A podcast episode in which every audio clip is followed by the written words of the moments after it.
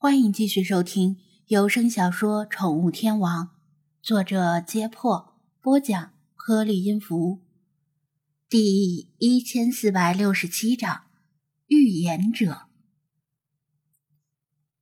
尽管张子安的心中对此次事件脉络有了模糊的梗概，但事实上他能做的事很少，因为像这么重大的事件发生时，需要证据，必须是。无可辩驳的铁证。所谓的铁证，就是要能够证明乐事狗粮里确实含有病鹿的鹿肉成分，而且要能够证明狗吃了这款狗粮可能会引发海绵状脑病，或者证明郊狼吃了病鹿的鹿肉同样会治病。但这些都太难了。科学上的证据要像加拿大研究人员那样，只给猴子喂食鹿肉，排除其他食物的干扰性，然后长期观察记录，并且保证猴子不与其他野生动物相接触，这样得出来的结果才有一定的可信性。另外，研究人员本身还要有相应的学历和资质，否则谁会承认你的研究结果？软蛋白并不是病毒或者是细菌，想确诊鹿、牛或者其他动物是否患上了传染性海绵状脑病，只能开颅尸检。来美国之前，他打听过废品收购站突患怪病的那几个人，目前还在医院里治疗，人家还没死，当然不可能开颅尸检，观察他们的大脑是否有海绵状的迹象。那是反人道的行为。另外，赋予攻击性这个行为不好界定，因为以前发现的感染动物大都是牛、羊、鹿这样温和的食草动物。食草动物本身的攻击性并不强，传染病会令它们的行为反常，做出一些出人意料的行径，可能会被误认为是攻击性。也有人说。这纯粹是以讹传讹。贵品收购站那几个人的发病情况，他没有目睹，只是听人转述。转述者的科学知识近乎于零，其中还有很多添油加醋的描述，可信度存疑。但是根据张子安的目睹，单以旧金山的郊狼而言，确实变得更加喜欢攻击人，这点也得到了杨神父的旁证。中年女人似乎终于把老太太劝动了，不再买野生鹿肉，而是决定买普通的鹿肉，养殖场出产的那种。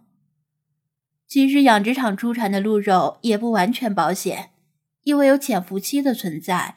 最安全稳妥的，就是根本不吃鹿肉。同样是由于潜伏期的存在。据估计，每年有一万五千头染病的鹿不知不觉地进入人类的肚子，而这个数字还会继续增长。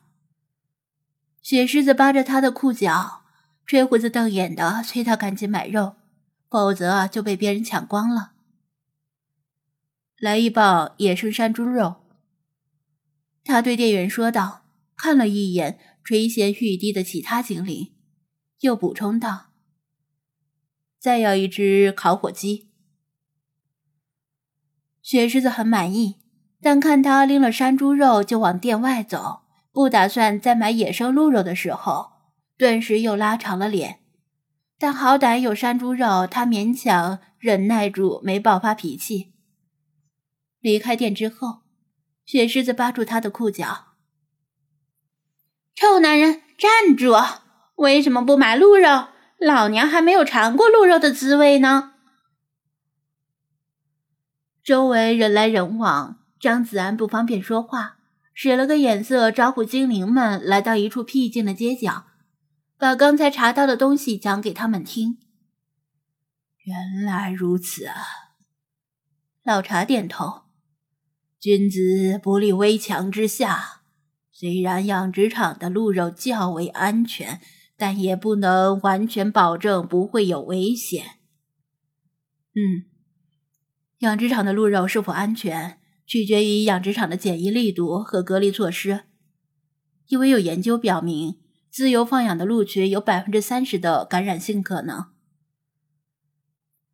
但圈养的鹿群最高却有百分之百的感染可能性。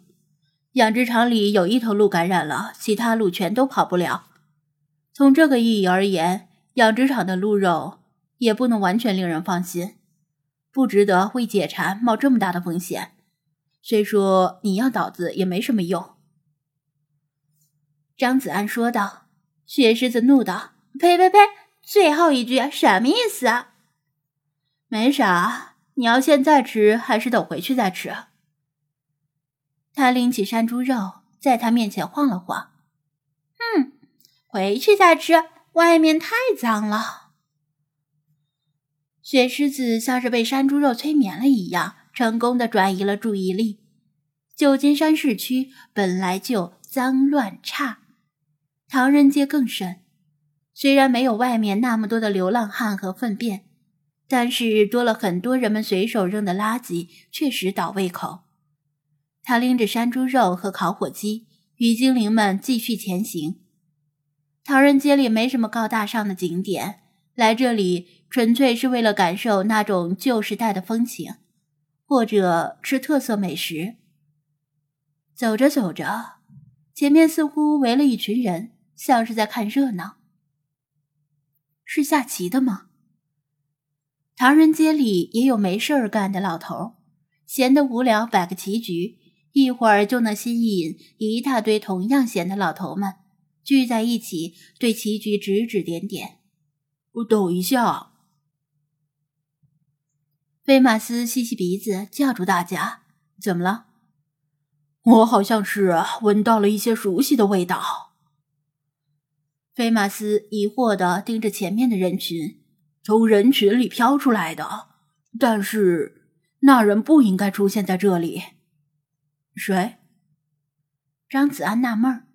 理查德扑腾着翅膀飞起来，居高临下盘旋一圈，又落回他的肩膀上，激动的摇头摆尾，急于想说话。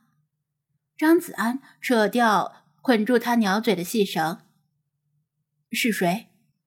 嗯，刚刚你绝对猜不到前面是谁。他神神秘秘的压低声音：“你过去看看就知道了。不过本大爷劝你悄悄的进村，打枪的不要。”张子安打起精神，利用行人和周围店铺的掩护，悄悄的走到人群外围，走到一扇橱窗前，装作打量橱窗的商品，调整角度。利用玻璃的反光看过去，大家一定要相信我！浩劫将至，天灾瘟疫即将席卷天下，届时生灵涂炭，哀鸿遍野，任何人也不能独善其身。你们无比珍惜的东西都将要消失，存款、房产、亲情、友情、爱情，一切。想从这场浩劫中幸存下来，唯一的可能性就是改造自身，令自己进化到更高级的层级，如此方可消灾灭祸。清晰而略带沙哑的普通话从人群中传出，张子安的心里猛地一震，差点把手里的火鸡和山猪肉扔到地上。我操！这声音，我们宇宙信息学会解密了来自宇宙的信息，提前预知这场浩劫的来临，并且尽我们最大的努力拯救世人。